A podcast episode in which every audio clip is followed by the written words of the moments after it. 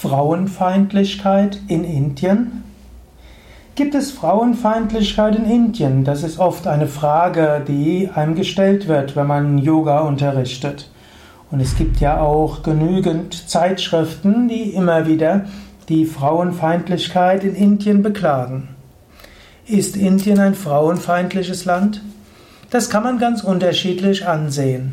Ich meine, Indien ist sicher kein frauenfeindliches Land. Zunächst mal, Indien ist die größte Demokratie weltweit. Es gibt demokratische Wahlen.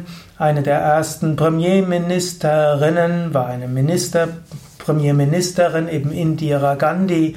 Es gibt viele der indischen Bundesstaaten, die regiert werden von einer Frau als Ministerpräsidentin. Es gibt einen relativ hohen Anteil von Parlamentarierinnen. Ich glaube, der ist sogar höher als in Deutschland, mindestens war er es mal. Es gibt Frauen, die Unternehmen leiten, es gibt Frauen, die Schulen leiten. Also in der Politik, in der Gesellschaft, in der Wirtschaft haben Frauen eine wichtige Rolle. Aber gibt es Frauenfeindlichkeit in Indien? Das gibt es sicher auch. Es gibt es auch in Deutschland, es gibt es überall.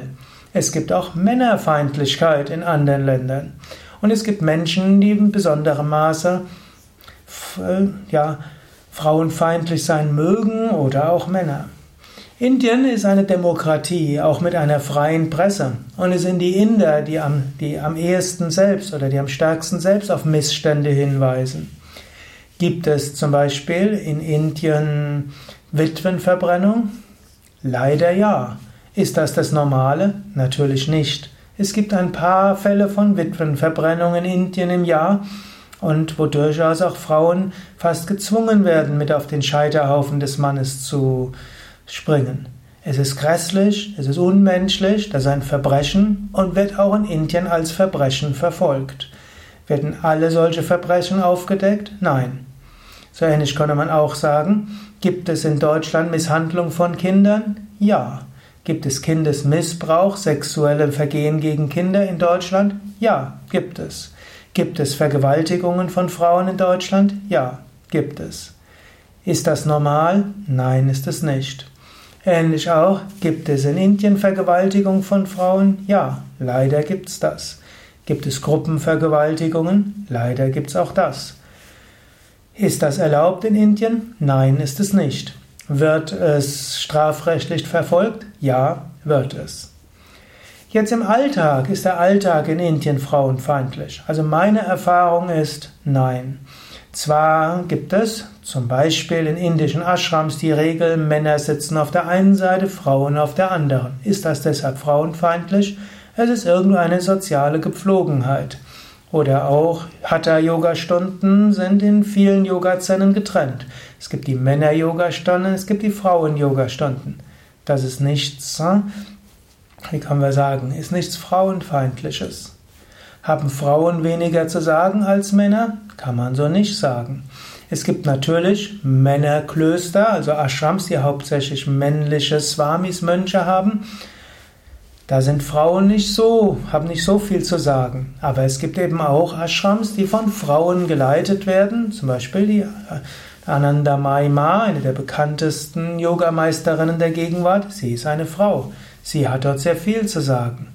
Und es gibt noch eine ganze Menge anderer indischen Ashrams, die von Frauen geleitet werden und natürlich die bestimmte Frau am meisten zu sagen hat. Ich selbst glaube deshalb nicht, dass in Indien allgemeine Frauenfeindlichkeit gibt. Es gibt verschiedene Gepflogenheiten, es gibt zum Teil unterschiedliche Gepflogenheiten als im Westen, aber Frauen sind im öffentlichen Leben, Frauen haben viel zu sagen in Politik und Wirtschaft, sie haben weniger zu sagen als Männer, das ist auch in Europa so, das ist auch in Amerika so, und es gibt eine große Emanzipationsbewegung, Feministinnenbewegung, Frauenbewegung in Indien. Und so Indien selbst bemüht sich, etwaige oder Missstände abzustellen, so wie sich auch Frauen in Deutschland und in Europa und in Amerika sich bemühen, Missstände abzustellen.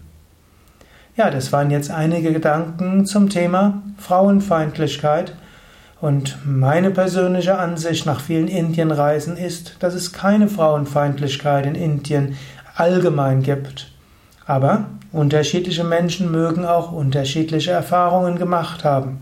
Und ich selbst bin natürlich auch eher Mann, aber ich bin oft genug mit meiner Frau durch Indien gereist oder auch habe Kontakt mit westlichen Frauen und mit indischen Frauen, die auch keine allgemeine Frauenfeindlichkeit diagnostizieren.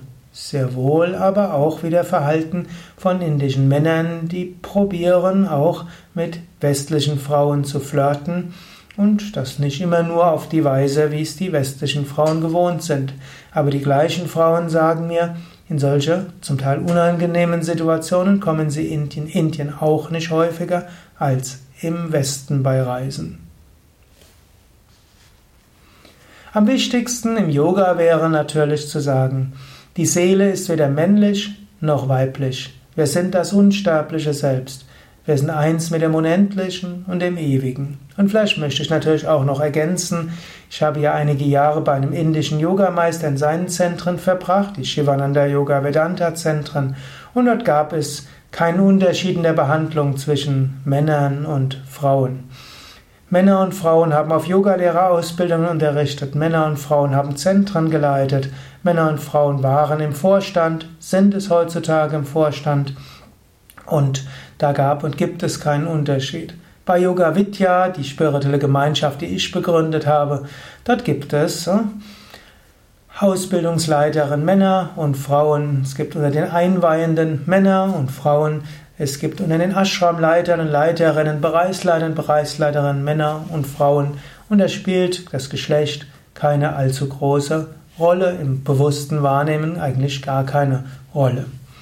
So bemühen wir uns, oder eigentlich noch nicht mal wir bemühen uns, sondern es kommt einfach aus der Einheits, dem Einheitsgefühl von Yoga heraus. Ob männlich, weiblich, ob alt, ob jung, ob hohe soziale Schicht, niedrige soziale Schicht, hohe Bildung, niedrige Bildung, spielt im Yoga nicht die große Rolle. Wir sind das unsterbliche Selbst, der Atman. Wir haben einen Körper und wir bemühen uns, Gutes zu bewirken.